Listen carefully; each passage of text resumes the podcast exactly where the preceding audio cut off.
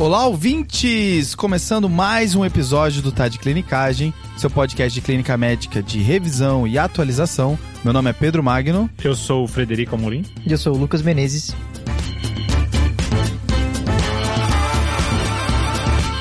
E hoje a gente veio aqui fazer um casinho clínico, né? Fazer um, um fazer mais um bate-bola aqui. Lucas que já veio aqui no caso clínico de choque, um caso clínico excelente. Só em caso clínico, hein? É, agora a gente vai falar sobre infecção urinária, tá? A princípio um tema básico, né? Um tema que é do dia a dia, mas tem vários pontos de aprendizado aqui. O Pedro falou pra gente que era um caso tranquilo, mas a gente tá com o pé atrás até agora, né, Lucas? Não, sempre, né, tranquilo, Fred? tranquilo. Mas antes de começar o episódio, eu queria falar que tá frio aqui, sabia, Fred? Tá frio. O que, que você tá falando, Pedro? Cara, tá frio nessa geladeira que a doutora Joane me colocou. Ah! Porque desde que a Joane assumiu a coordenação do podcast, faz oito episódios que eu não participo. Você acredita nisso, cara? Eu sei porque eu participei junto com ela dessa, dessa, escala. É, não, é- essa geladeira tá muito gelada, Lucas. Assim, tu vê que o cara é colocado classe, claramente de escanteio, assim, né? Mas faz parte. A Joane tem essa, tem essa rixa comigo, né? Tem essa, essa mácula comigo, então ela. Aonde ela puder me prejudicar, ela vai. Esse é, esse é o tipo que a Joane Alves é, entendeu?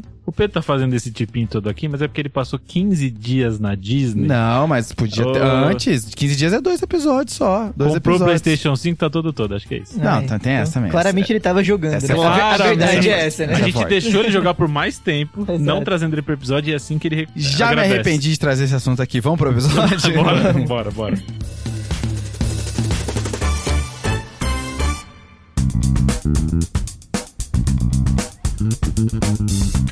Mas antes de começar o episódio, Pedrão, acho que a gente tem que falar pro pessoal sobre o Guia TDC, né? Exatamente, Fred. É a nossa plataforma de atualização em clínica médica. Toda segunda-feira a gente lança três artigos recentes lá, mostrando o que o artigo trouxe de informação e revisando o contexto do artigo. Porque é aquela pessoa que fala, nossa, mas é um artigo de um assunto que eu nem domino tanto. Não, o guia ele vai falar o artigo, mas também vai revisar até aquele ponto que você precisa estar sabendo sobre o assunto. Acho que é pra facilitar não ter que ficar vindo várias revistas ao mesmo tempo, né, Pedro? Exato. O link para assinar o guia tá aqui na descrição. Boa.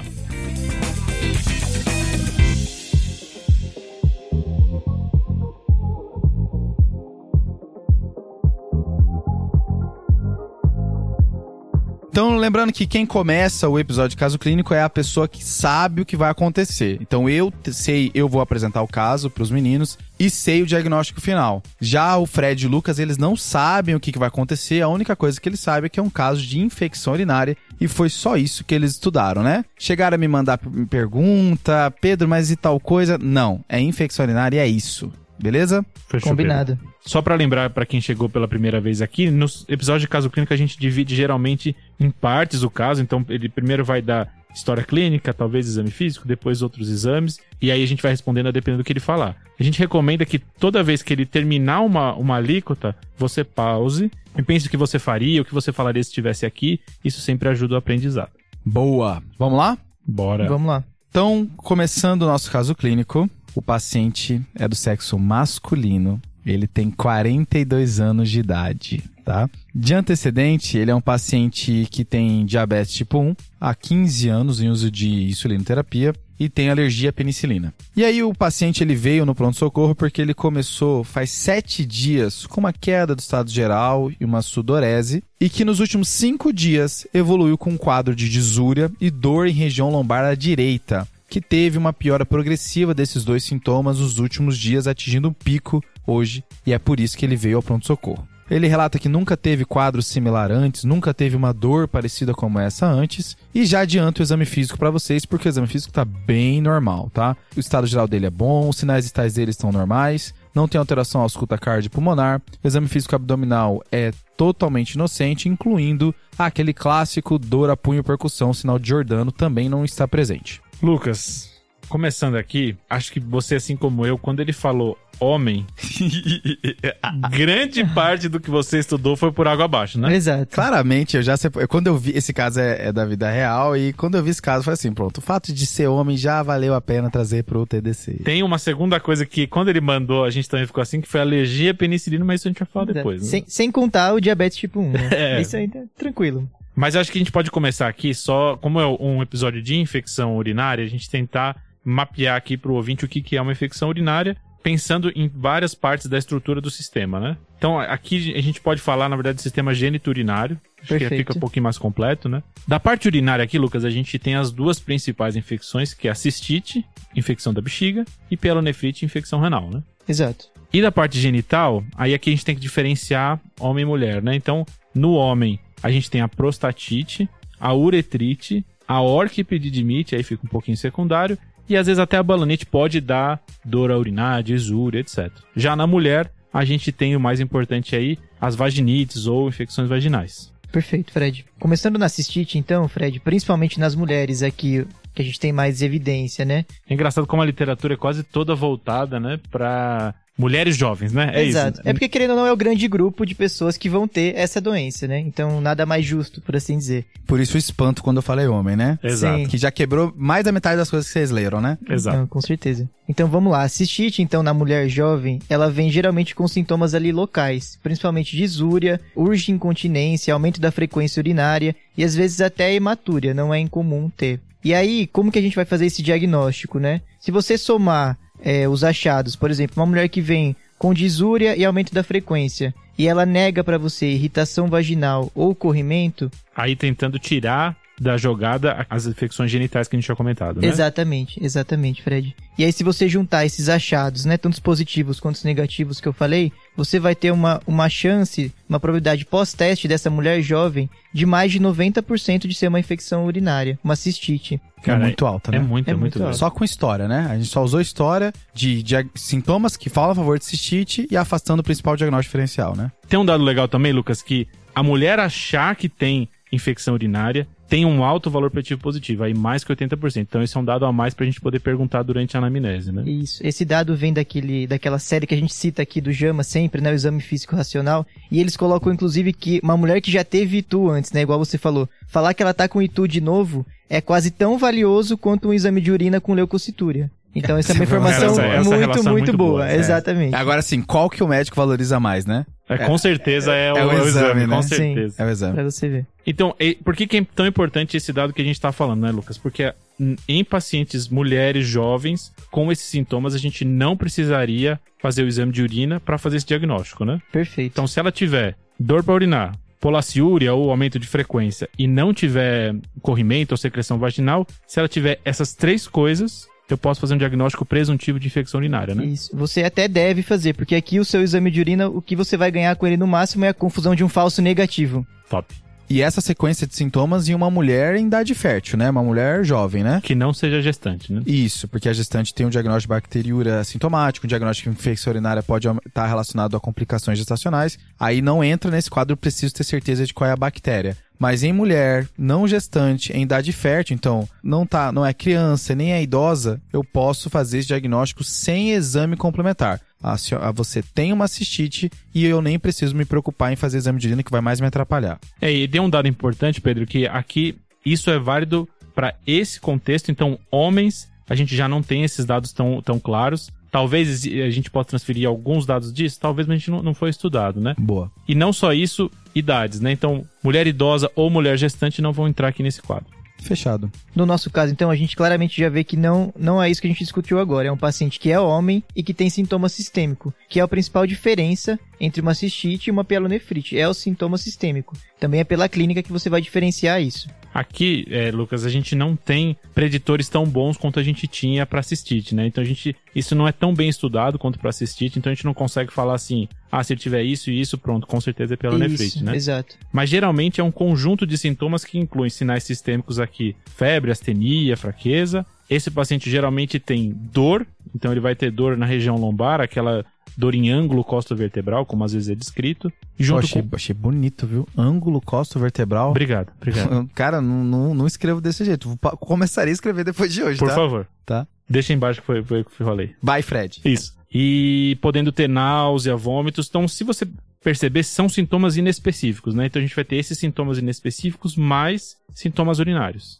Lembrando só que às vezes, inclusive, um quadro de pielonefrite pode vir sem sintoma urinário. Então, não é a maioria, mas não dá pra descartar de cara esse diagnóstico só porque a pessoa não tem nenhum sintoma urinário. Ah, isso aí é uma pegadinha, né? Esse é, vai virar quase uma FOI, né? O paciente, ele, ele tem uma febre que você não consegue localizar em lugar nenhum. Eu, quando tive dengue, eu tive muita dor lombar, quando eu tive febre, então era, tava quase ali, né? Na, na, na pielonefrite sem sintoma urinário. Então aqui a gente vai ter que fazer algum exame, né, Lucas? Então não dá pra gente clinicamente já liberar esse paciente, a gente vai ter que investigar um pouco melhor, né? Com certeza. A ideia é essa, a gente não tá num terreno tão seguro quanto aquele caso da cistite na mulher jovem sem nenhum outro sinal. Fora que são infecções assim que tem grau de complicação totalmente diferente, né? Pielonefrite em algumas cortes de sepse é a segunda causa que leva o paciente a ter sepse e, cistite não, né? Cistite já, por definição, não tem repercussão sistêmica. Então, aqui você já fica num terreno que você tem mais perigo, assim, pô, será que esse paciente tá pior do que eu tô imaginando?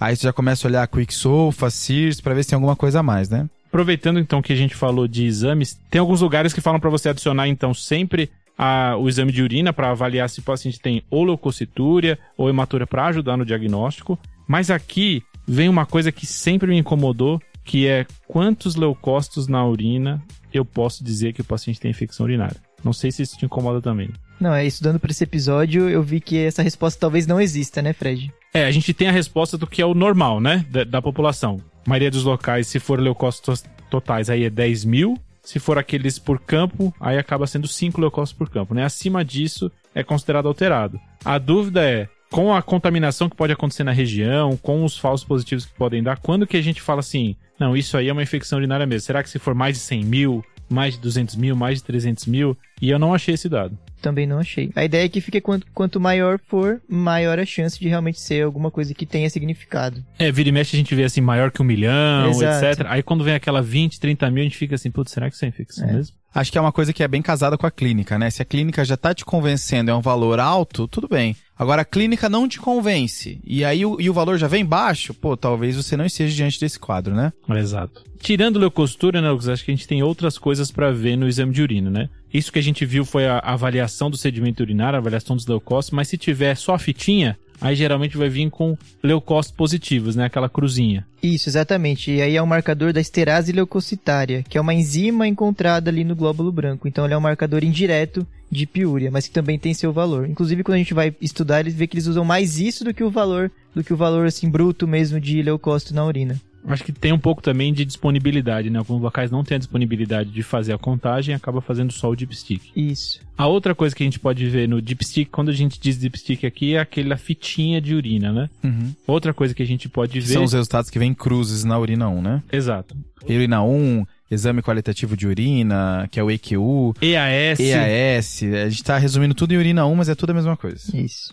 Aqui, o, o, um outro exame que vale a pena ver é o nitrito, né? Então, o nitrito positivo chama atenção para infecção urinária, mas algumas infecções urinárias podem ter um nitrito falsamente negativo, né? Exato. Lembrando então só, Fred, que o nitrito ele é mais específico do que sensível, porque nem toda bactéria que causa ITU ela vai fazer o nitrito ficar positivo. Então, assim, a E. coli, que é a principal bactéria causadora desses quadros, ela consegue fazer o nitrito ficar positivo. Então, por isso que ele é um exame razoavelmente bom. Mas ele, lembrar que ele é mais específico do que sensível. Top. Aqui, acho que vale lembrar alguns falsos positivos do nitrito, né? Então, se ele ficar, se a amostra ficar muito tempo, demorar muito tempo para ser analisada, isso pode positivar falsamente e o uso de uma medicação chamada fenazopiridina. O famoso. O analgésico urinário. Pirídio, né? O famoso pirídio, é. Tá, tem, tem, alguns parecidos aí, mas ele pode ter um falso positivo. E a vitamina C pode Opa. dar falso negativo para nitrato. A informação aleatória do dia é essa.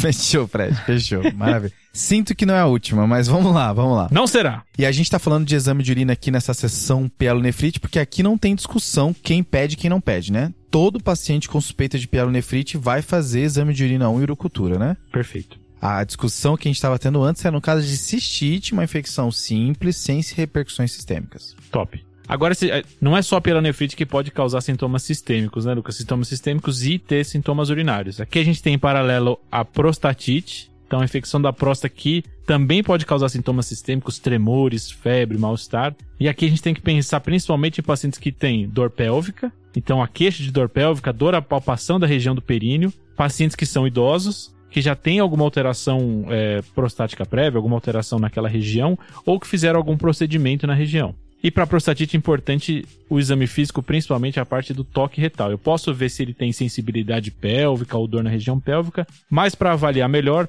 eu posso fazer um toque retal. Aqui eu tenho que ser mais leve, mais cuidadoso, né, Pedro? É, a ideia é que um toque retal pode aumentar as chances de daquela próstata inflamada liberar bactéria para a corrente sanguínea e fazer bacteremia. Isso é visto principalmente naquela ideia antiga de fazer uma estimulação da próstata para que o paciente colete o exame de urina depois da próstata estimulada. Era como fazia o diagnóstico de prostatite antes, né, Pedro? Isso. Então, aí com isso, aí você colhe o exame de urina e a, a chance da urina vir é positiva e tudo mais. Isso claramente vai aumentar a chance de bacteremia. Um toque retal simples, só para ver se é doloroso ou não, quase fazendo um paralelo com o sinal do Jordano para ver se dói a loja renal quando é pielo. Aqui eu quero ver se a próstata dói quando eu encosto nela. Um toque retal mais simples, a princípio dá para fazer, mas como em pacientes mais graves, toxemiados, existe um risco de bacteremia, talvez não valha a pena. As que eu vi, o paciente tem muita dor, né? Exato. Geralmente é bem rápido, o paciente acaba tendo muita dor. É isso que eu ia falar. Parece ser sensível, né? Assim, o toque. Não precisa fazer esse estímulo que é desnecessário. Não vai trazer nenhuma informação e pode causar mal. Perfeito. Outra infecção aqui que também está associada com o trato genital é a uretrite, né, Lucas? Uretrite também pode dar sintomas sistêmicos, monorreia pode dar febre, mal-estar, pode até ter disseminação para outros órgãos, etc. Então a gente tem que sempre ficar de olho. E falando de uretrite e prostatite, a gente vai ter que fazer um exame desse paciente da parte genital, que é uma coisa que o Pedro não trouxe ainda. Então acho que faz parte a gente perguntar de sintomas, teve corrimento genital ou não, teve dor pélvica ou não, e também perguntar é, histórico sexual, se teve é, relação sexual desprotegida, e no exame físico dar uma olhada na região genital. Exatamente, Fred. Foi o que eu senti falta também. Acho que foi perfeito as informações que você quer. Então, entregando essas informações rápidas aqui, é, o nosso paciente ele não tinha dor pélvica, ele não tinha sinais de corrimento uretral também. Ele relata um hábito sexual com uma única parceira nos últimos dois anos. Perfeito. Então, agora que a gente já discutiu um pouquinho dos diagnósticos diferenciais, voltando para o caso, estou fazendo uma representação rápida do nosso caso. É um paciente masculino de 42 anos de idade, diabético tipo 1, há 15 anos, com insulinoterapia e é a única medicação que ele usa. Há 7 dias, então, com uma queda do estado geral, e aí de sintoma localizatório, uma disúria e, e dor em região lombar à direita, com piora progressiva nos últimos 5 dias. Diante disso, então, a nossa principal suspeita, nesse momento, fica com pielonefrite. Concordo plenamente, Lucas. Acho que a principal hipótese aqui é pielo. E o Pedro levantou a bola, agora há pouco, sobre sepse, né? Então, lembrando que pielo é uma infecção que é potencialmente grave. Então aqui a gente sempre tem que checar sinais vitais, avaliar se o paciente pode estar séptico ou não. O Pedro já passou pra gente que os sinais vitais estavam normais, mas é o que a gente tem que deixar no, no fundo da cabeça quando a gente pensa em pielonefrite. Pielonefrite é uma doença potencialmente muito grave. E aí o que, que a gente pode pedir de exames aqui, Lucas? O que, que você acha? Hemograminha? Então, Fred, acho que vai vir o, o pacotão da possível sepse. Boa. Perfeito. Um paciente com uma infecção possivelmente grave, apesar de não estar instável agora. Top. Ele pode estar com alterações orgânicas que a gente não está vendo. Aí, no caso, pensando em pielonefrite, a urina 1 e a urocultura, já de cara, antes de qualquer antibiótico, principalmente. Uma gasometria, talvez Tá. fosse uma boa ideia. Dependendo do que eu achar na hora da avaliação, pode ser que eu, eu pense em algo mais grave, né? Já tá com os exames aí, Pedro, pra ajudar a gente? Beleza, então vocês vão pedir exames pra ele, eu vou entregar aqui, tá? Então, seguinte, começando com a urina, é, o pH veio de 5, tá? Os leucócitos na urina vieram de 105 mil, tá? Tinha um pouquinho de hemácia também, estava em torno de 64 mil hemácias. Tinha três cruzes de glicosúria, tá? E uma cruz de corpos cetônicos. Essa é a alteração que tinha na urina, não tinha proteinúria, não tinha nada a mais. E a urocultura está rolando, né? Não vou entregar tudo de bandeja, o paciente já está no pronto-socorro ainda. Da parte dos exames de sangue, principalmente para a gente avaliar critérios de sepse, foi solicitado um hemograma que veio com HB de 13.2, com leucócitos 17.410, tem um pouquinho de desvio ali com 6% de bastões, plaquetas de 600 mil. O sódio 130, potássio de 4,5, uma creatinina no momento de 1,52, sendo que a basal dele é 1,16, ok? Uhum. A glicose sérica dele veio de 363 e solicitaram uma gasovenosa que veio com pH de 7,41 e um BIC de 25. Acho que a primeira coisa, Lucas, aqui é que a gente passou totalmente o fato dele ser diabetes tipo 1, né? Acho que quando os dois aqui se olharam quando ele falou assim, corpos cetônicos na urina. Exato. Quem estava tão aqui, cistite, uretrite, prostatite, Mas o paciente, como tem diabetes tipo 1, isso tem que sempre ficar na nossa, na nossa mente, né? Com certeza. O importante foi que a gente lembrou, pediu os exames e aí ficamos tranquilo com o agaso, pelo menos. Top. O paciente tinha só uma cruz de corpo cetônico na urina, então não fecharia critério por cetonúria, mas tinha uma glicose acima de 250, com sintomas inespecíficos. Às vezes ele tem o processo infeccioso que descompensa uma certa acidose diabética, mas de fato não tinha nada para isso. Provavelmente só uma descompensação da glicemia pelo quadro infeccioso, né? Boa. Aqui outras alterações que chamam atenção, então a leucocitose importante, 17 mil, chama atenção para um quadro infeccioso também. Uma plaquetose que provavelmente é reacional a uma infecção também. Leucostura, que a gente tinha comentado. Isso. Aqui acho que não tem dúvida, acima de 100 mil, cento e poucos mil, que nem o Pedro falou. Tinha um pouco de hematúria também, que pode acontecer nesses casos, né? O paciente com infecção urinária pode ter hematúria associado. Então acho que tá chamando muito para pielonefrite. Não sei o que, você acha. Se a nossa probabilidade pré-teste aqui já era alta, né? Nossa suspeita clínica já era alta, com esses resultados a nossa probabilidade pós-teste só aumentou. Eu diria que a principal hipótese, com certeza, pielonefrite. Perfeito. Aí eu puxo agora a dúvida para você, Lucas. Ele tem sintomas sistêmicos, dor lombar, alteração urinária e exame de urina alterado, além de provas inflamatórias alteradas. Eu preciso fazer uma tomografia nesse paciente para avaliar essa infecção urinária? O que, que você acha? Perfeito, Fred. Eu vou dividir aqui em duas caixinhas, então, da indicação da tomo. Top. Aquele paciente que vai ser feita a tomografia já de cara, que é o que a gente está discutindo agora, Legal. e o paciente que não melhora, depois vai ter a indicação do exame de imagem. Perfeito. Então, Fred, só lembrando que no nosso caso a gente já tem uma, uma certeza razoável que é pielonefrite. Top. Então a indicação do exame não é diagnóstica nesse momento. Não é como se fosse uma febre, dor abdominal a esclarecer, que você não sabe se é um processo intraabdominal. E aí, na tomo, você acaba achando que sinais de pielonefrite, né? Tipo aquele paciente que não vai ter sintomas urinários com pielonefrite, aquela pegadinha Isso, que a gente vocês comentou. mencionaram. Perfeito. A ideia que fica aqui é que você não precisa dar tomo para fazer o diagnóstico de pielonefrite. É isso que tem que ficar claro. Top. E que não é para fazer é, tomografia em todos os pacientes com pielonefrite. Acho que esse é um segundo ponto importante, né? Exatamente. Então, quais são as indicações do paciente fazer a tomografia já logo depois dos exames é, iniciais, por exemplo, que é o nosso caso nesse momento? Beleza. Então vamos lá, usando como referência, né, uma revisão do New England, eles colocam assim: a primeira indicação, talvez a mais clara de todas até, é o paciente séptico instável hemodinamicamente. Esse paciente, talvez depois da estabilização hemodinâmica, vai receber um exame de imagem já assim, meio que imediatamente. Perfeito. Aqui, Lucas, a gente, num paciente instável, a gente primeiro tem que pensar se ele tem alguma complicação, né? Será que ele tem um abscesso? Será que ele tem alguma complicação local secundária a essa infecção? Ou se ele tem obstrução? Acho que obstrução é algo que a gente tem que ver nesse paciente, porque é algo que eu posso agir logo. Se ele tiver obstrução, que estiver complicando com uma pielonefrite, é algo que eu posso agir com o urologista de urgência. Lembrando que no bundle da sepse, né, é, a- geralmente o pessoal decora antibiótico terapia tá no bundle, mas a frase completa é antibiótico terapia mais controle do foco infeccioso, né? Top. Então, se é uma sepse de infecção de corrente sanguínea associada ao catéter, tem que tirar o catéter. Se é uma sepse por empiema, tem que drenar o empiema. E se é uma sepse por infecção urinária que está obstruída, tem abscesso, eu tenho que resolver esses quadros para poder dizer que está tratando, não é só antibiótico. E aproveitando que a gente falou de obstrução, outro critério é presença de possibilidade de cálculo, né? Pelo mesmo motivo. Esse paciente com histórico de cálculo ou com possibilidade de cálculo, histórico de cálculo, pode ter uma obstrução, que é o que eu teria que agir também. Perfeito. Ele viraria um foco fechado, né? A ideia é essa. Boa. As outras indicações, então, seguindo, né? É o paciente que tem um- uma taxa de filtração glomerular menor que 40, então uma lesão renal aguda que, que chegue nesse nível, o que Top. não é o caso do nosso paciente. E aqui se confunde com sepse, né? Já que lesão renal aguda também pode estar nos critérios de sepse, mas a ideia aqui é que tanto o processo obstrutivo quanto um abscesso pode piorar a função renal, né? Perfeito. E a última indicação aqui, então, é um pH urinário maior que 7. Aí é loucura, né? É, da, Aí... da onde que vem isso, né? Esse pH urinário maior que 7 está relacionado a uma maior possibilidade do paciente ter um cálculo de estruvita. Lembrando do Proteus aí, né? Que ele vai aumentar o pH urinário, então é daí que vem essa indicação. A ideia é que os cálculos de Struvita eles só conseguem ser formados com pH acima de 7.2, né? É uma loucura total isso. Então, baseado no New England, a gente tem quatro principais indicações para fazer uma tomo no primeiro momento, né? Então, é o paciente séptico, paciente com cálculo renal ou suspeita de cálculo renal associado, paciente com disfunção renal e pacientes com pH urinário acima de 7, Aproveitando essa revisão, Pedro, a gente tem um estudo interessante da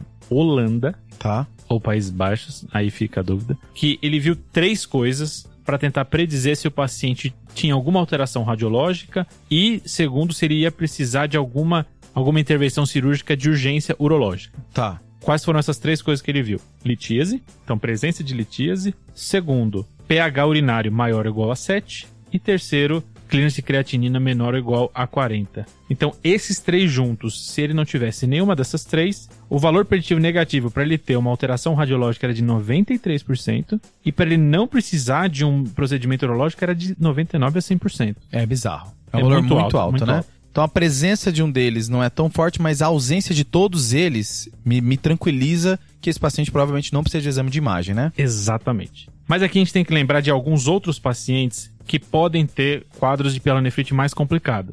Aqui chama atenção principalmente quem tem malformação urológica, que pode ter obstrução, por exemplo, imunossuprimidos, e aí aqui os imunossuprimidos podem ter infecções mais graves e complicações como abscesso renal, etc. E por último, o caso do nosso paciente, que é diabético. Então, diabético descompensado tem mais risco de ter pielonefrites mais graves. E aqui entra a loucura da pielonefrite enfisematosa. Tá ligado isso? Essa ciência é louca, né, Lucas? Exato. E o principal fator de risco justamente o diabetes, né? Exato. Que é uma infecção grave, né? Uma infecção que causa formação de gás no sistema urinário, causa necrose de parênquima e às vezes até precisa de procedimento cirúrgico, né, Pedro? Exato. Casos graves pode até evoluir para nefrectomia, né? E aqui a associação forte com diabetes, né? Então isso entra como um dos motivos a mais para fazer considerar fazer imagem no diabético. Isso, até porque o quadro é indistinguível de uma pielonefrite grave. Então entraria na indicação de imagem e na imagem você veria essa pielonefrite diferentona aí com gás dentro. Top.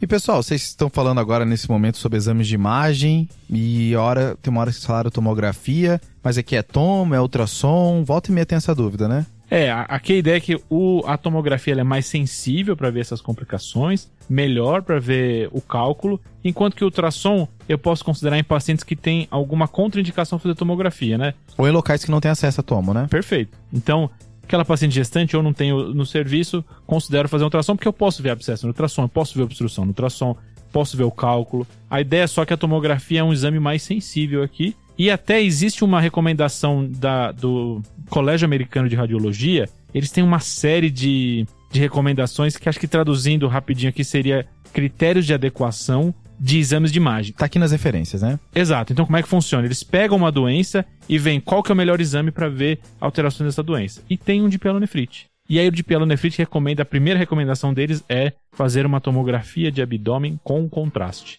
Tá. deixando o ultrassom como secundário aqui. Boa.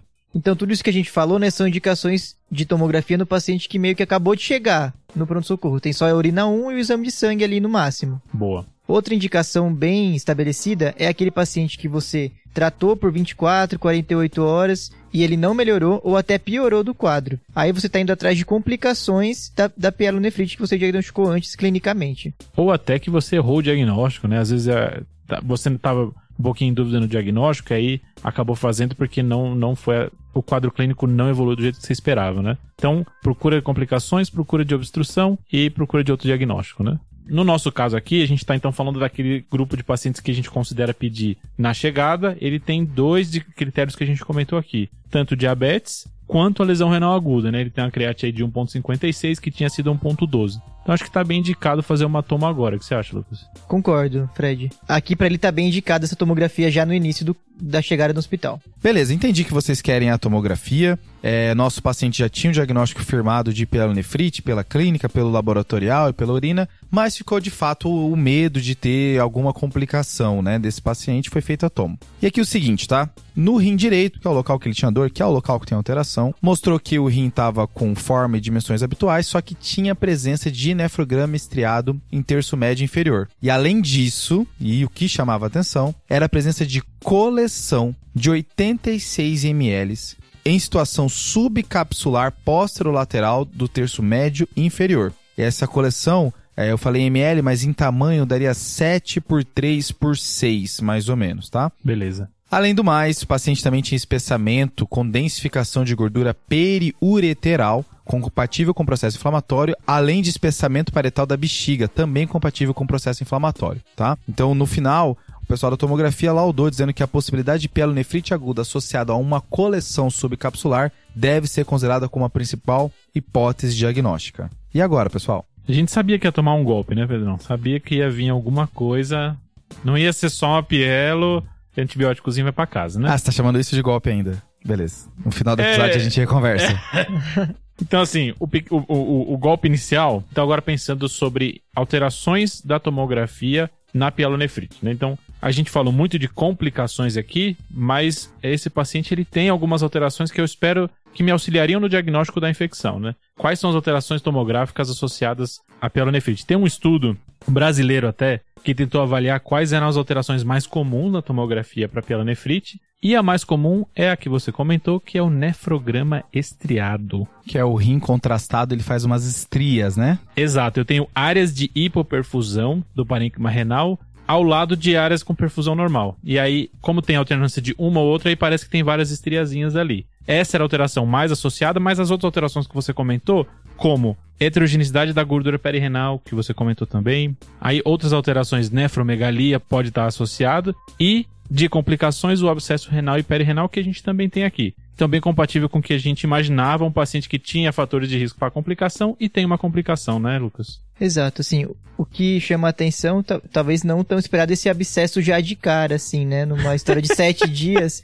Não, mas pra pontuar que não é comum você achar é isso, verdade, né? concordo contigo. Assim, o nefrograma estriado é quase que a marca radiológica ali da, da pielonefrite. Mas o abscesso já não é uma coisa tão comum, assim, no primeiro exame, pelo menos. Eu estava comentando até antes com o pessoal aqui que eu já peguei um paciente com dengue que tinha nefrograma estriado. Então, assim, não é tão específico assim. Ou esse meu N é muito baixo de uma pessoa.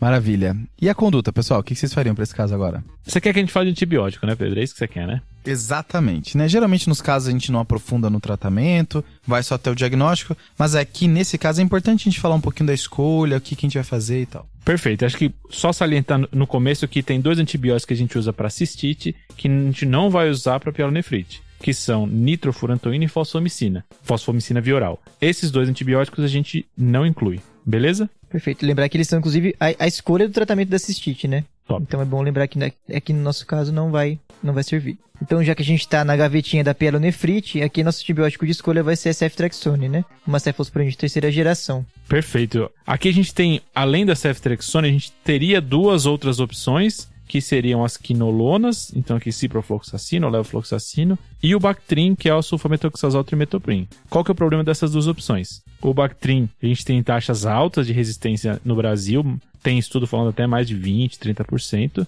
Então a gente não quer arriscar para esse paciente. Pode ser sensível, pode não ser. E a quinolona a gente tem o problema tanto de aumento de resistência, aí falando de 10, 15, dependendo do local, mas também dos efeitos colaterais das quinolonas. Né? Hoje em dia, cada vez mais se fala em tratamentos que evitam usar quinolonas. Não posso quinolona, não posso usar Bactrim, fico aqui com ceftriaxone, né? É, enquanto a gente não tem uma, uma cefalosporina boa, via oral aqui, vai acabar ficando o ceftriaxone, que o problema dele é justamente esse. Ele tem só aplicação intramuscular ou endovenosa. O que você tá me dizendo é, se eu quiser fazer pra casa. A, a pergunta, ó, eu vou falar a pergunta que o Pedro quer que a gente faça. Tem opção pra casa para tratamento de pielonefrite? Essa é a resposta que você quer que a gente dê, né? Essa é a dúvida do brasileiro. Então aqui a resposta é, se possível, fazer ceftriaxone hospital dia. Então isso é uma opção do paciente para casa. Caso ele não consiga hospital dia, aí a gente tem algumas recomendações de especialista. Então aqui a evidência é bem mais baixa de fazer alguns esquemas mais estranhos, né, Lucas? Isso, então acho que é bom salientar que a gente vai entrar num terreno aqui meio sem evidência, de boa qualidade. O pântano das incertezas, como diria Iago Jorge. Meu Perfeito. Deus, tá. E aí? Então vamos lá. No paciente que você não vai internar, ele vai para casa. O que a gente consegue fazer, baseado em opiniões de especialista, é você fazer uma primeira dose de ceftriaxone, assim que ele tá ali no- no- na sua sala de emergência, na sua observação. Enfim, Ah, Acabei de fazer o diagnóstico Exato. de pielo, já faço uma dose, né? garante essa dose e aí você decidiu que ele não vai ser internado. Então já com essa dose feita, você vai pode fazer um esquema de quinolona para casa. E aí ciprofloxacino 500 de 12 em 12 ou a levofloxacino 750 uma vez por dia. Esse esquema pressupõe uma taxa de resistência menor que 20% de quinolona, né, Lucas? Isso, que é assim, o paciente tá bem a ponto de tolerar esse seu possível erro de 20%. E ao mesmo tempo eu tô pensando aqui em pielonefrites não complicadas, um paciente que está mais estável, que eu conseguiria um retorno em dois, três dias para checar a cultura e aí qualquer coisa eu adequo meu antibiótico, né? Não, com certeza. Esse paciente você vai mandar para casa, mas ali com o telefone atualizado, esperando a cultura, né? Checando a cultura todo dia. E você vai entrar em contato com ele ou vai pedir para ele voltar dali dois, três dias para você reavaliá-lo. Top. Acho que isso é importante. Se você vai usar essa estratégia que já tá no pântano, citado pelo Fred, Oh. Você tem que selar o compromisso com, com, com o paciente que a urocultura será checada em dois a três dias e a, a terapia será ajustada. Será que ele tá na- no, no grupo de pacientes que o antibiótico não vai funcionar? Putz, ele tá, então vai ter que mudar a estratégia. Ah, não, ó, pra ele funcionou. Então pronto, a gente fica mais tranquilo, segue usando isso. Mas esse compromisso ele tem que estar selado para poder tomar essa conduta, né? Não é um paciente que você manda pra vida e, e se ele piorar, você volta. Não, você já tem que se an- antever porque a taxa de resistência é alta, né? Então aqui a indicação é de ceftriaxone, que a gente acabou de comentar, e esse paciente já tem uma pielonefrite complicada por um abscesso. Então aqui já vai uma indicação de internação, né? Então pacientes com complicação, pacientes com sepse, existe essa indicação de eu começar o tratamento é, hospitalar e terminar ambulatorial depois, depende da melhora dele, ou completar ele em regime hospitalar. E aí não vai ter esse problema de ceftriaxone esquinolone, eu já posso fazer ceftriaxone de uma vez. Isso, aqui a gente não vai ter dúvida. Ele vai ser internado e ele vai receber ceftriaxone. Top. Agora, a segunda parte do tratamento. E esse abscesso e essa coleção. O que, que a gente faz, hein, Lucas? É, então, Fred, o principal ponto que a gente tem que ver do abscesso é o tamanho. Fechou. Por que, que eu falo isso? Então, a gente vai ter assim, que o abscesso não necessariamente vai requerir uma intervenção urológica ali para se resolver. Beleza. E o principal fator que vai predizer isso é o tamanho. Então vamos lá para os cortes. A gente vai ter um tamanho de 3 e 5. Tá. Os abaixo de 3 centímetros, via de regra, vão se resolver com antibiótico terapia. Perfeito. Então esses eu muito raramente vou mexer ali, de maneira cirúrgica. São bem pequenos, né? Às vezes até difícil de funcionar, né? Exatamente. Os entre 3 e 5, tem alguns estudos que eu li aqui que falam que mais de 90% também vão se resolver com antibiótico terapia. Legal. Então é aquele que você já não tem aquela certeza ali muito grande, mas tem uma certeza razoável, não vai ficar tão ansioso já para mexer. Mas talvez reavalie depois. Com Beleza. certeza. E aí, os acima de 5 centímetros já tem um consenso na literatura que muito provavelmente você já deve chamar o urologista e ele vai ter uma abordagem ali cirúrgica para drenar esse, esse abscesso. Então, esse paciente nosso, o Pedro comentou aí de um diâmetro de 7 centímetros, se eu não me engano. Então, teria indicação também de chamar a equipe da urologia para avaliar uma drenagem, certo? Com certeza. Fechou. Então, tratamento, controle do foco e antibiótico. Bora! Nosso paciente foi feito ceftraxona, indicado internação, foi chamado o pessoal da urologia para drenar e aí algumas coisas aconteceram, tá? Primeiro, no momento da, da punção do abscesso, eles não tiveram uma drenagem satisfatória, tá? Ficaram até na dúvida se a coleção não estava muito densa, então eles não conseguiram drenar de fato esse abscesso. Beleza. Certo? E nesse meu tempo de conseguir interconsulta, programar o procedimento, saiu o resultado da urocultura e da hemocultura que foi coletado no início também. E cresceu um estáfilo aureus, tá? Cresceu um estáfilo aureus na urina e na hemocultura cresceu o mesmo estáfilo aureus. O tempo de crescimento desse aureus foi de 34 horas, tá? Foi pareado e veio com um perfil de resistência sensível à oxacilina, ok? E durante esse tempo que estava aguardando a hemocultura, aguardando a, a realização da drenagem do abscesso, esse paciente ele foi evoluindo com persistência de febre durante a internação. Ele fazia febre todos os dias. Era uma coisa que ele ativamente não relatava, mas aquela queda do estado geral, aquela sudorese já deveria ser febre. E o PCR dele só aumentou. Ele tinha um PCR de- da entrada de 220 miligramas por decilitro, que foi até 280 no terceiro dia de internação. Esse é o segundo golpe, é isso, Pedro? Tem um Esse- terceiro? Só, só pra me preparar. Tem um terceiro golpe? Quem chegou no final já sabe que tem um terceiro. Vamos lá. Não, beleza. Então aqui mudou um pouco a nossa visão, né? Então a gente conseguiu identificar o microorganismo, mas a partir do microorganismo, agora surgem novas condutas, né? Se fosse um microorganismo que a gente já esperava, uma enterobactéria, a gente manteria a conduta que a gente estava até agora. Mas com o crescimento de aureus, vem a suspeita de uma pielonefrite descendente. Ou seja, esse paciente fez uma bacteremia por estáfilo, esse estáfilo grudou no rim e aí foi descendo. Geralmente a gente pensa no mecanismo de pielonefrite como ascendente, né? Ele tem uma infecção baixa, sobe chegar ao rim, só que existem esses casos, especialmente Staphylo aureus e Cândida, onde pode começar por uma, uma bacteremia ou fungemia e evoluir para pielonefrite, né? Isso aí, Fred. Lembrar que o Staphylococcus ele tem essa característica de ir parando nos lugares, né? Então aqui, grudar, né? Exato. gosta de grudar. Então, assim, a coisa muda de figura, igual você falou. Quando você tem um áureos na sua urina, é hora de você parar e pensar um pouco, assim, sair daquele automático da pielonefrite. Então, da onde que veio esse estáfilo? Não é comum. Então isso vai desencadear uma investigação extra que você quase nunca faz na pielonefrite. Boa. Então assim, e além de tudo, esse paciente deu Acho sinais... que virou uma outra, né? Agora virou uma estafilococcemia, né? Acho que é esse o nosso pensamento agora, né? Exato. E talvez nem se tivesse crescido, esse paciente deu sinais que a gente talvez tivesse errado no começo, né? Acho que isso é importante. Ele manteve febre, o PCR subiu. Então, mesmo que a gente não tivesse esse aureus agora, talvez fosse a hora de reculturar ele e ver se crescia uma outra bactéria que não o aureus. Boa.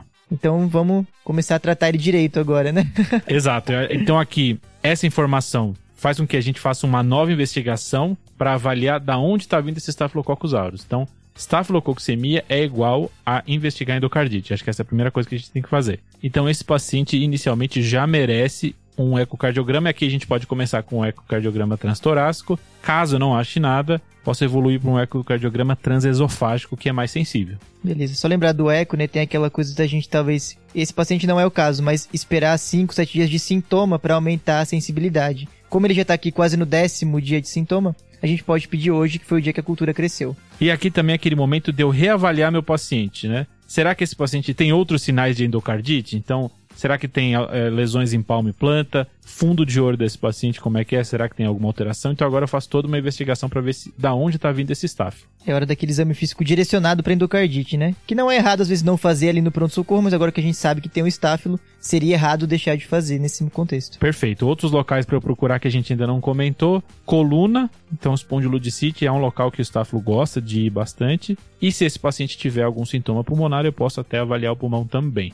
Aqui também a gente pode otimizar o tratamento para ele, né? Perfeito. Então a gente já viu que é, é um Oxa-S. Então esse vai ser o antibiótico que a gente vai usar. Lembrando que a vancomicina ela é pior do que a oxacilina nos, nos estáfilos que são sensíveis à oxa, né? Essa é uma informação legal da gente ter. Isso é legal. Se ele tivesse usando vanco, porque você achou que ele estava grave, já entrou com o vanco, agora que viu que é oxa sensível, esse paciente teria que descalonar, porque a oxa ela vai ser superior, né? Isso, a gente, às vezes a gente tem a ideia que um antibiótico de maior espectro mata mais a bactéria. E aqui é o contrário. A vanco é pior do, do que a oxacilina nos oxa-S. Maravilha. Top. Beleza, pessoal. Então, o nosso paciente foi trocado a ceftriaxona por oxa. E já adiantando que ele, depois de 24 horas de oxa, ele já começou a ficar afebril, tá? E o PCR começou a cair. Então, de fato, o ajuste de antibiótico foi bem para ele. Coletaram culturas de controle para ver se estáfilo ia ficar persistentemente positivo e não tava, não ficou persistentemente positivo a cultura. E o eco transtorácico veio normal. Foi feito o exame físico que vocês falaram, incluindo o fundo de olho, que também não mostrou nenhum sinal de endocardite. Tem só um pontozinho aqui, Pedro, que eu e o Lucas a gente até comentou de falar no começo, mas foi passando e a gente nem foi falando, né? Esse paciente tem um histórico de alergia à penicilina. E ele está com oxacilina agora, passou 24 horas e não aconteceu nada. Então acho que a gente está bem tranquilo que essa, essa alergia à penicilina não era nada. Mas acho que é bom salientar que alergia à penicilina não prediz alergia a cefalosporinas e a carbapenêmicos, a relação de ter as duas alergias juntas é muito baixa e que a maioria dos pacientes que diz ter alergia à penicilina não tem. Ou ele teve alguma relação cutânea leve na infância, ou é, ele fez algum teste na infância, teste cutâneo que em uma época fazia na, nas crianças e veio positivo, mas isso necessariamente não prediz. Então, quando que a gente vai pensar em não dar penicilina para esse paciente? Quando ele tiver um histórico claro de anafilaxia. Se eu suspeito ou ele tem um histórico claro de anafilaxia, aí eu evito as penicilinas. Fechou? Perfeito, Fred. Talvez a gente pudesse ter perguntado para ele, né? Como que foi essa história de alergia? Eu acho que o pessoal perguntou ou foi na louca mesmo. acho que foi na louca mesmo, tá?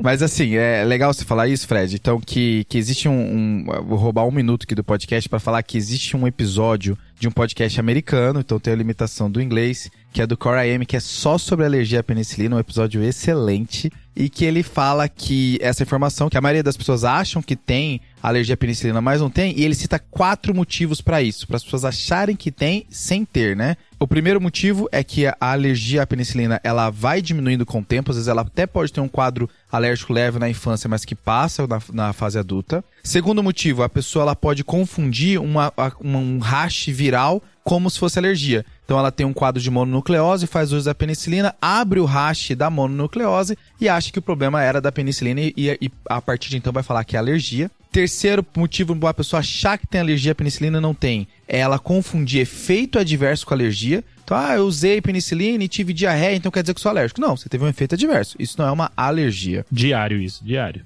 E o quarto motivo para a pessoa achar que tem alergia à penicilina, mas não tem, é ela, ela achar que é hereditário. A minha mãe tem alergia à penicilina, então eu também tenho alergia à penicilina, e só que isso não é necessário, tá? Última informação que eu falar nesse episódio, não vou falar mais dele, mas tá aqui, vai ficar aqui nas referências do episódio, é que os pacientes que têm alergia à penicilina têm maior chance de ter MRSA, tá? Um Staphylococcus resistente à oxa, mas é, não foi o caso do nosso paciente. Não se sabe exatamente por que esse aumento da resistência. Talvez seja porque os pacientes ficam mais tempo no hospital, porque nunca acham o esquema de antibiótico ideal, e esse tempo prolongado no hospital aumenta a chance de MRSA. Mas não foi o caso do nosso paciente, a gente está falando de um MSSA, um Staphylococcus mais bobinho. Além dessa referência, Pedrão, tem uma revisão do JAMA de 2019, avaliação e conduta na alergia à penicilina, que acho que vale a pena quem tiver interesse dar uma olhada. A gente Boa. vai deixar na referência também. Uma questão que a gente tem agora, Fred, talvez, a gente vai pedir um eco transesofágico para esse paciente? Essa é a pergunta de um milhão de dólares. Das Exato. várias que a gente teve nesse, Sim. nesse podcast. Que ele tem algumas coisas que talvez falem contra a endocardite, né?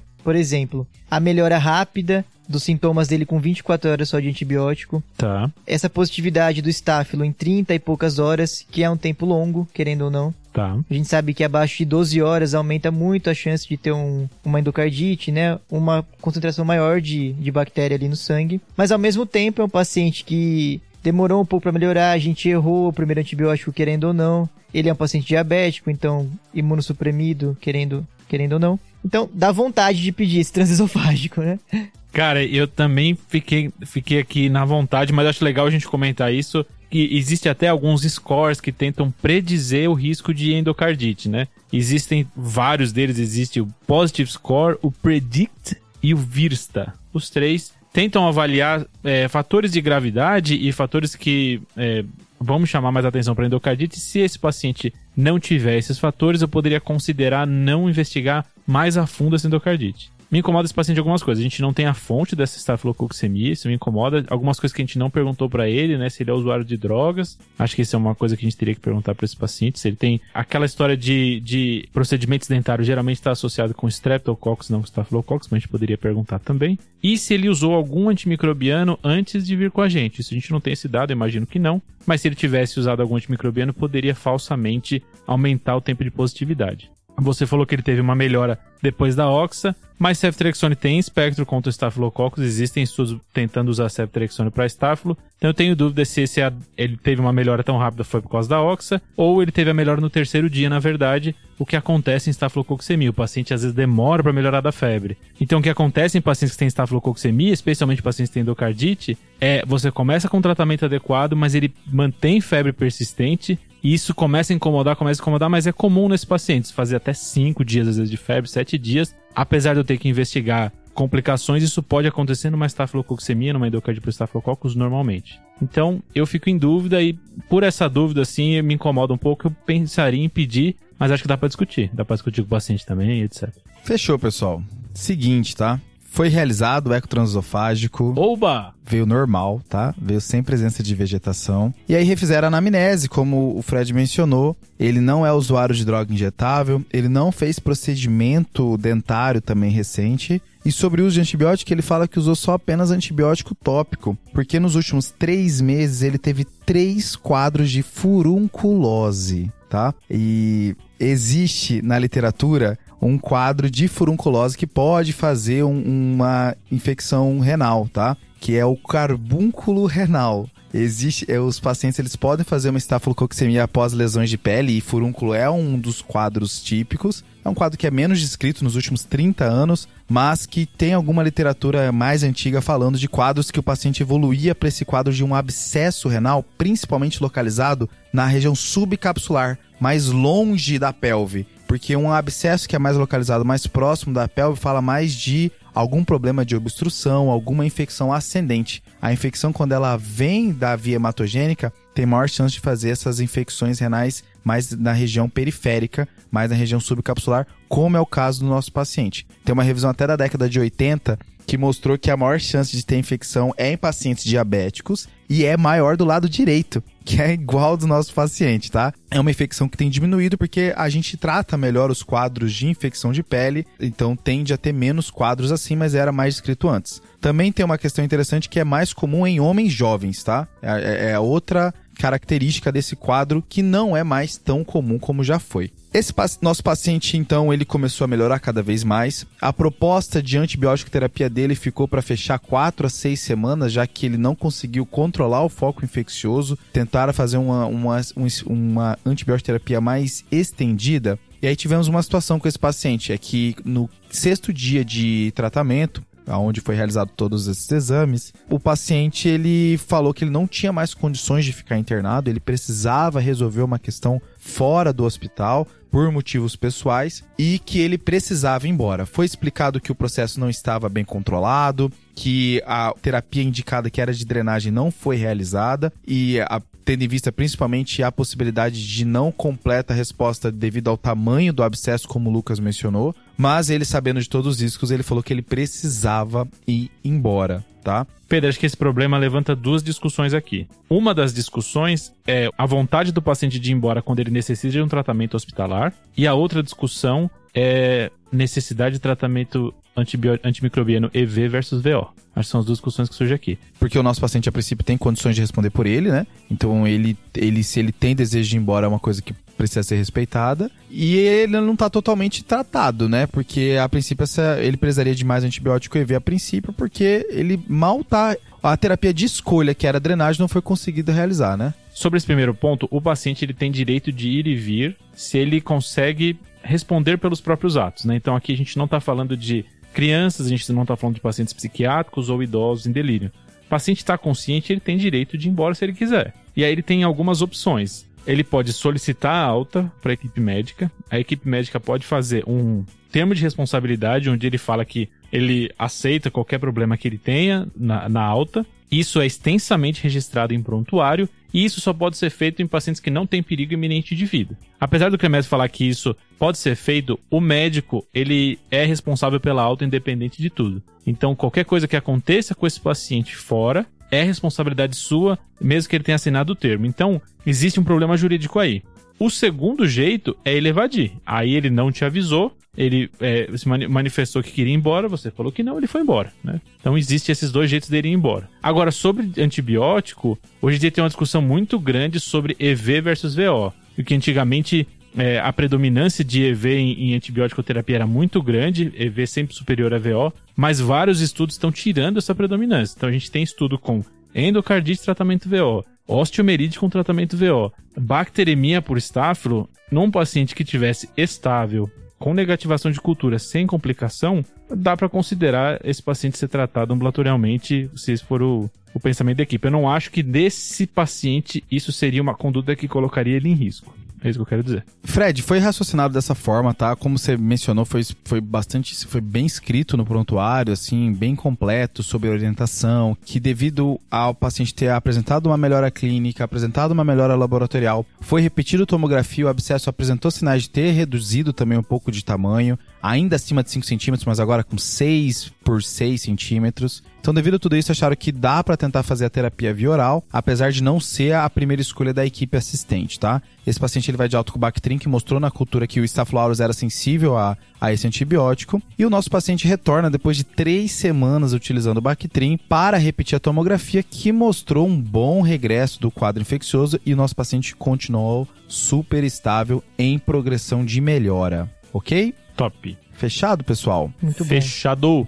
E é isso, pessoal. Acho que eu quis separar esse caso porque ele tem vários, vários momentos de, de, de mudança de padrão, né? Já começa sendo um homem, aí depois não é uma bactéria comum, é um Staphylococcus. Aí o Staphylococcus que não é uma endocardite, é uma infecção de pele que, que fez bacteremia e que tinha sinais, tinha pistas que não era endocardite, como o Lucas mencionou. Então acho que é, é bem legal esse caso para trazer alguns pontos de aprendizado. Fechou? Fechado. Bora para os salves? Bora. Bora.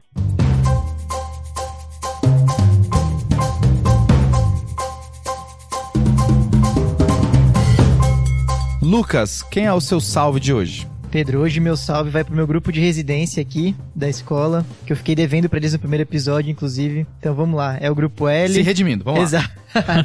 Fazendo a boa. Então, um abraço Pô, especial. Esse grupo é top, tá? Esse grupo é top. Um abraço especial pro Humberto, pra Luísa e pro Igor. E pra Alice também, estão aí comigo na, na, correria do dia a dia. Quem faz residência sabe que às vezes não é fácil, então a amizade muito boa que eu, que eu consegui com esse grupo. O Humberto Top. é um dos caras, o maior golpe que tem, né, cara? Um golpista, assim. Não, você faz olha um pra esquema ele, de né? viagem bizarro, aí camarote no Maracanã, só Deus sabe como. A é carinha loucura. engana, né? A É carinha loucura, engana. é exato, loucura.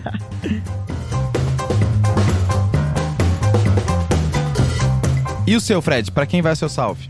O meu salve vai para Daniela Harsani. Ela é uma R1 de clínica médica do Hospital São Paulo. Ela fez medicina no Einstein, da primeira turma. E ela comentou comigo, na verdade, um colega de, de grupo dela comentou comigo, que ela falou que o TDC é como se fosse uma banda de rock. Cara, essas comparações com banda de rock é muito doida, né? É engraçado demais, né? Mais um salve. Muito obrigado, Daniela. Abraço, Daniela. Abraço, Dani. Foi minha R1 do meio, muito boa. Top. E o meu salve, pessoal, vai pra o Eric. Eu vou, talvez eu fale errado o seu nome, Eric, desculpa. É Eric Tomiyuki Oi, tá? Ele é um estudante de medicina que faz faculdade de medicina lá em Dayatuba e ele é fã do TDC desde o primeiro episódio, tá? Ele sem querer estava olhando o podcast medicina quando o TDC lançou o primeiro episódio. Mentira. E desde então ele acompanha a gente. Ele estava presente numa aula que eu dei lá pro pessoal da medicina de emergência lá da, de Indaiatuba. E ele, ele me parou depois da aula, falou que acompanha desde o primeiro episódio. Fiquei muito feliz, assim, de, de ter um cara que acompanha a gente tão desde o início. Que nem foi a gente que implorou pra ouvir, né, no começo. demais. Cara, por favor, ouve aqui. Não, ele sem querer achou e desde então gosta do nosso trabalho. Então, um abraço, Eric. Muito obrigado aí pela audiência. Eric, brigadão. E é isso, pessoal. Lembrar de seguir a gente no arroba de clinicagem, tantos no Instagram, no Twitter, no YouTube. E fazer aquele jabá clássico, né? Que é o nosso produto que a gente gosta tanto, que é o Guia TDC, a nossa plataforma de revisão e atualização em clínica médica, que é que tem cada vez mais conteúdo lá. Fechado? Fechou. Fechou. Valeu, valeu. Falou, Valeu. falou, falou, falou.